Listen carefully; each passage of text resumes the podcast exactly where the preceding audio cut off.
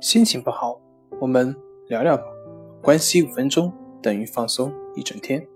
大家好，我是心理咨询师杨辉，欢迎关注我们的微信公众账号“重塑心灵心理康复中心”，也可以添加微信 “su 零一一二三四五六七八九”，了解焦虑的解决办法。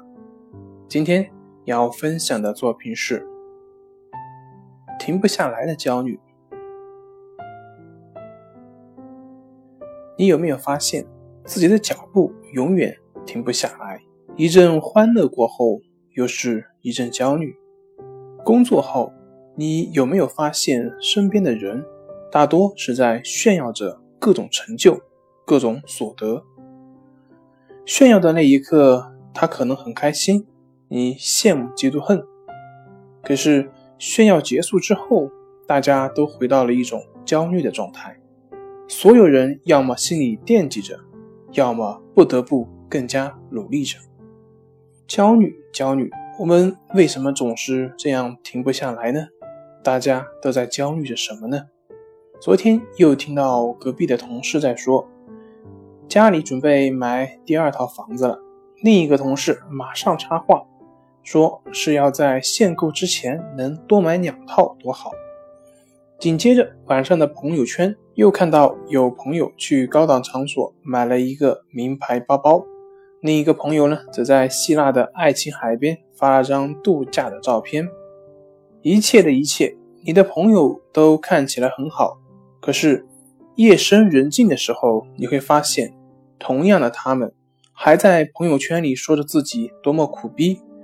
莫不是加班谈客户、负能量新闻的分享以及鸡汤文？他们不是很好吗？他们又怎么会这么苦逼呢？这就是现实。每个人都不想比别人差，生怕被看不起。焦虑是你对生活现状的思考，从而寻求改变的心理。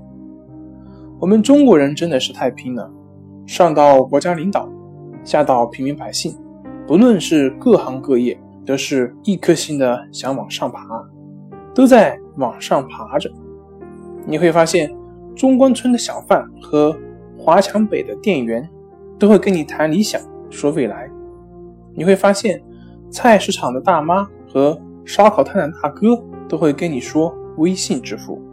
而这个世界上许多国家的人们，还是那个他们。我们在这么一个环境中，没有前进就是落后。数亿的人们即将加入世界上最大的前途，也就是中国的春运。一群不甘平庸的人的生活方式。我们能待在舒适区的时间实在是太短了。央视有个广告，一个母亲一辈子都在说：“孩子长大了就好了，直到老了。”这句话仅仅是变成了。孩子的孩子长大了就好了。我们的一生都在马不停蹄，因为不想落后。努力方式的不对，注定大多数的努力都会没有结果。大多数习惯了看别人的成功的经验，习惯了靠近所谓的人脉，而忽略了所有的成功都是一系列复杂的因素决定的，而复杂太少人学得来。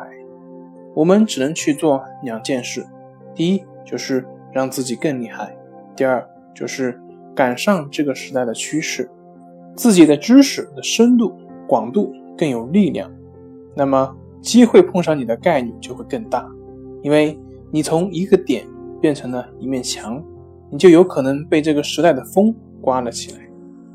好了，今天就分享到这里，咱们下回再见。